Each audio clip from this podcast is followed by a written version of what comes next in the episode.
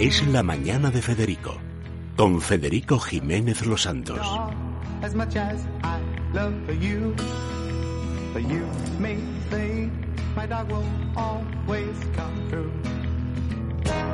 All he asks from me is the food to give him strength. All he ever needs is love, and that he knows he'll get. So I Bueno, a ver, Laura, haznos los honores. Bueno, pues hoy tenemos con nosotros a Santi y a Eli con confianza, pero en realidad son Jaime Vidal, Santi y Elisa Hinojosa. Pero si entramos en la página de su residencia y de su escuela, vamos a ver que son Santi y Eli de más que guau.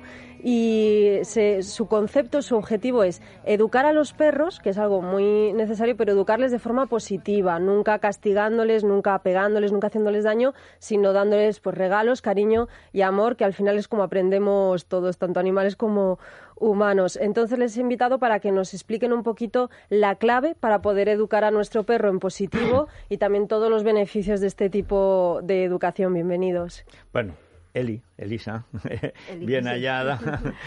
bueno, eh, bueno, y Santi. Hola. Y Tana, que no le he presentado, Y se me ha Tana, olvidado. Tana, que es una presencia que ahora, pues esto lo grabaremos y luego Mm. lo podremos emitir. ¿Qué hacer raza es una- Tana? ¿Qué ra- es una chuchita, es una, un Es adoptada. Sí. Bueno, vamos a ver. eh, ¿Cómo se puede educar a un animal que en principio no tiene bachillerato?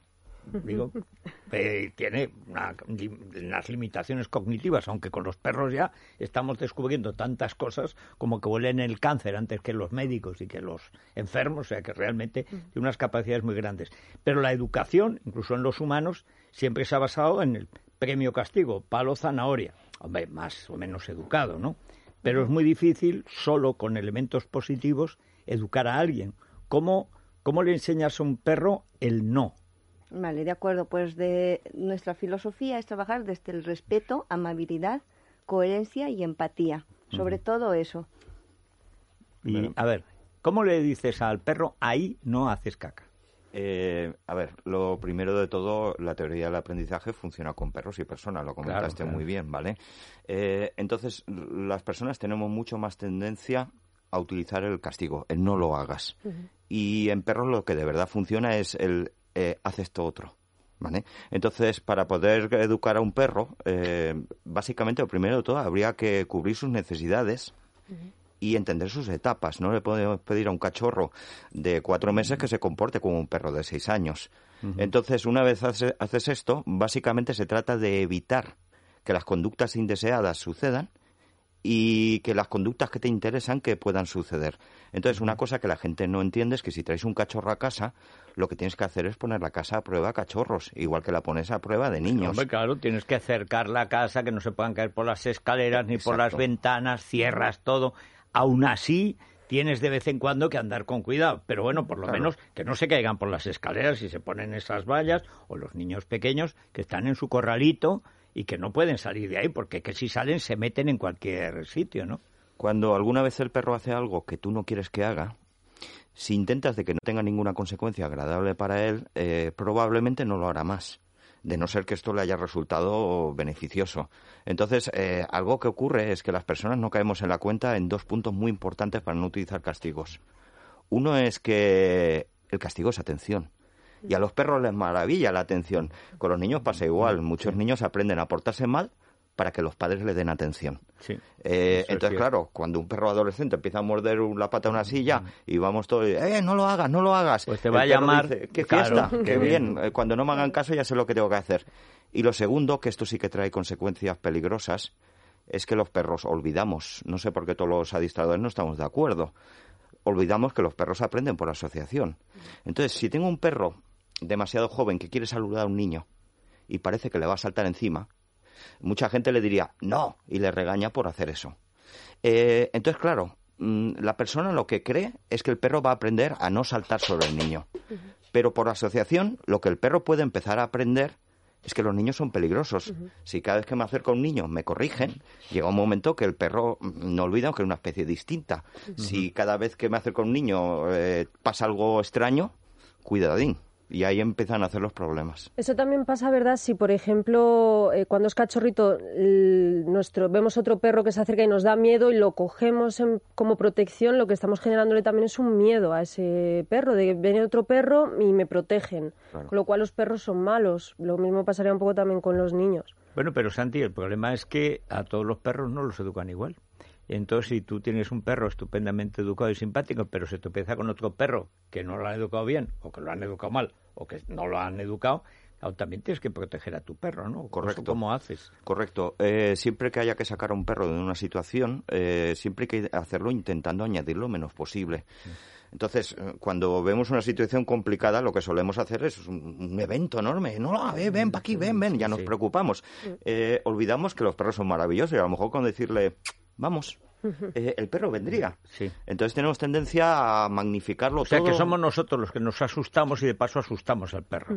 Y de paso eh, creamos asociaciones peligrosas de que el perro, la próxima vez que esté en esa situación, dice, hostia, esta situación es la que se pone tenso, yo Eh, también me pongo tenso. El trabajo de referente eh, es complicado.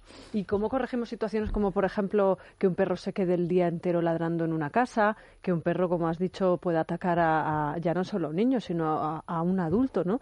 Y, y incluso hay perros realmente peligrosos que han salido en las noticias. Mira, eh, siempre pensamos, la gente me refiero, eh, que los perros se portan mal porque están mal educados.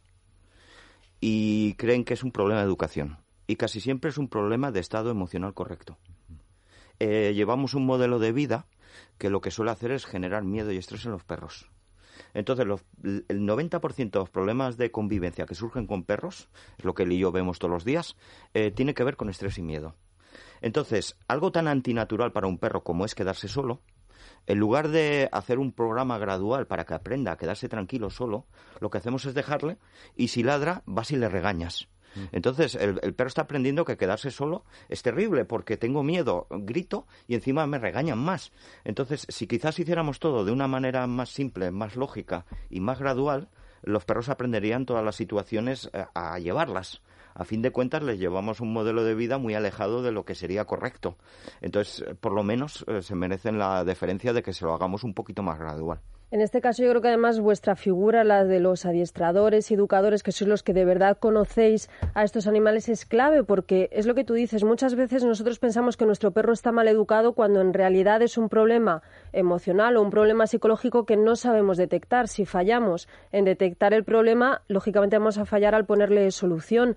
Vosotros, si vamos a más que wow con nuestro perro, y eh, tenéis una entrevista con nosotros, os contamos lo que le pasa, sabéis detectar ese problema, pues a lo mejor un miedo o nerviosismo por una situación en concreto y a raíz de ahí ponerle la solución adecuada. A ver, de, de hecho, muchas veces, porque nosotros eh, nos dedicamos, tenemos muchas líneas de trabajo y entre esas está, por ejemplo, las visitas a domicilio. Hay mucha gente que nos llama y nos dice, oye, eh, ¿quieren soluciones por teléfono? Nosotros sabemos y tenemos la certeza que no es ético ni profesional resolver ese tipo de problemas ni por teléfono, correos, ni WhatsApps, etcétera, porque no estamos viendo al, al perro en su entorno. Los perros, siempre lo he comparado, son como los niños. Cuando les sacas de su entorno natural, o se portan mejor o peor. Con lo cual, para nosotros, si traen a un perro a nuestro centro, es difícil valorarlo.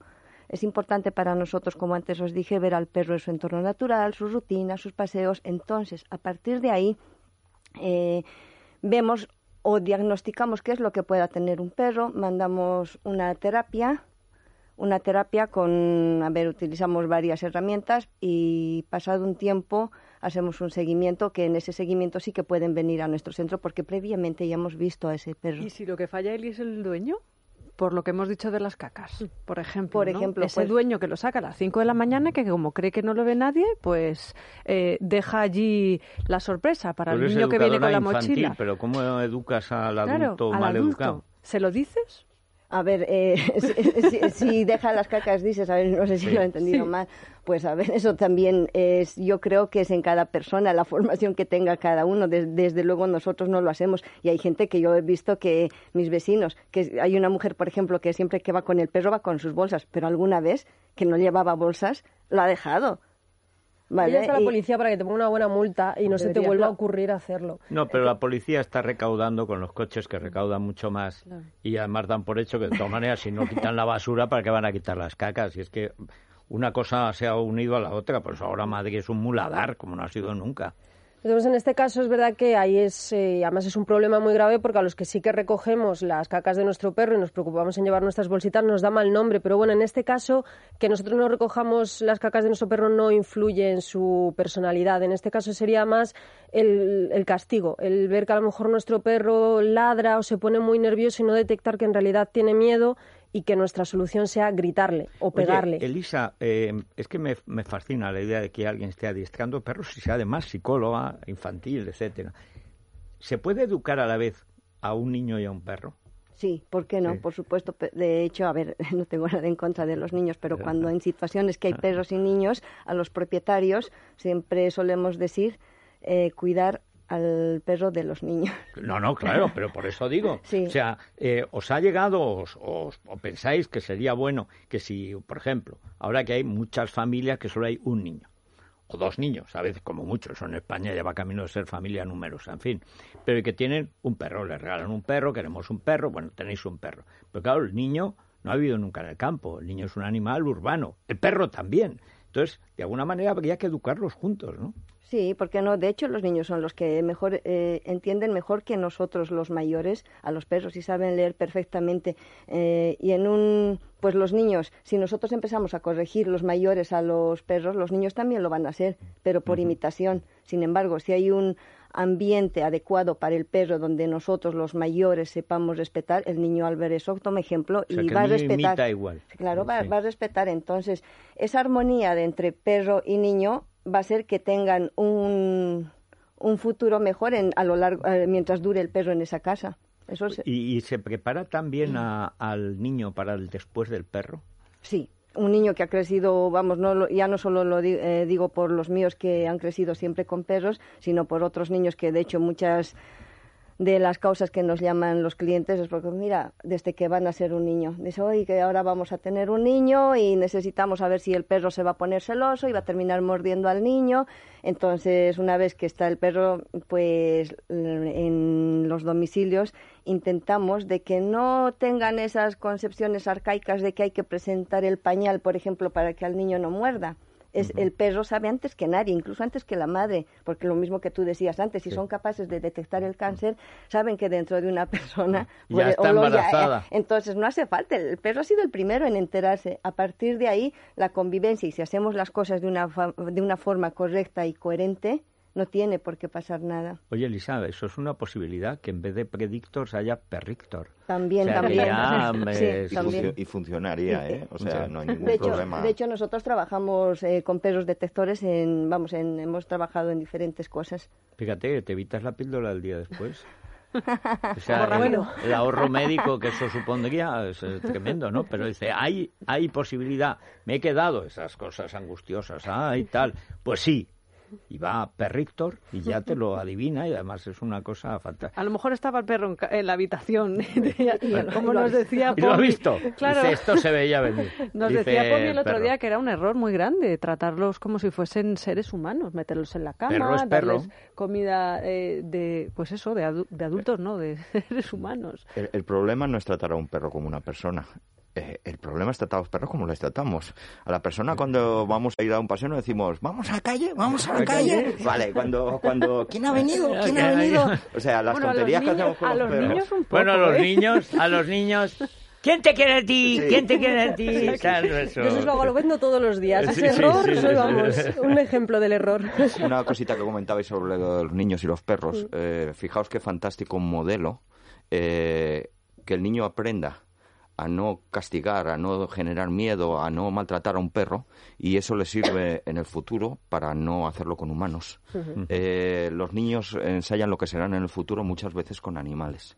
Entonces creo que el mejor modelo de, de- que los padres pueden hacer es eh, de verdad eh, tratar amablemente y con respeto a los animales y luego tendremos próximas generaciones mejores. Sí, bueno, quería... perdón. No, quería simplemente contar rápidamente el, el caso de, de Tana como un ejemplo, bueno, pues de, de lo que son capaces de mejorar, porque Tana es una perrita adoptada y, bueno, pues sufrió el abandono, sufrió el estar en una jaula encerrada hasta que llegaron él y, y Santi, y ahora, vamos, es una perra que es un ejemplo de, de educación y de cariño cariño y de... ¿Cuántos concejales deberían tomar ejemplo de Tania?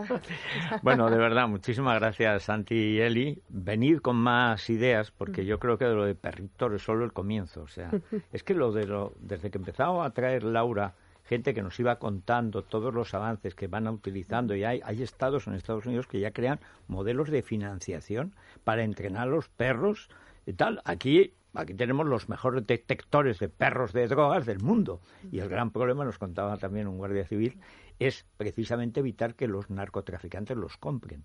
Porque son muy buenos. Y claro, son perros entrenados para camuflar, etcétera, o descubrir. Pero, pero la, la detección de enfermedades por el olfato de los perros, que eso es un. está empezando ahora a hacerse. Pero y España, con la cantidad de gente mayor que tiene, que desarrolla formas de cáncer ya en una edad avanzada, que es casi, es, antes de ir, hasta ahora es uno de cada tres personas.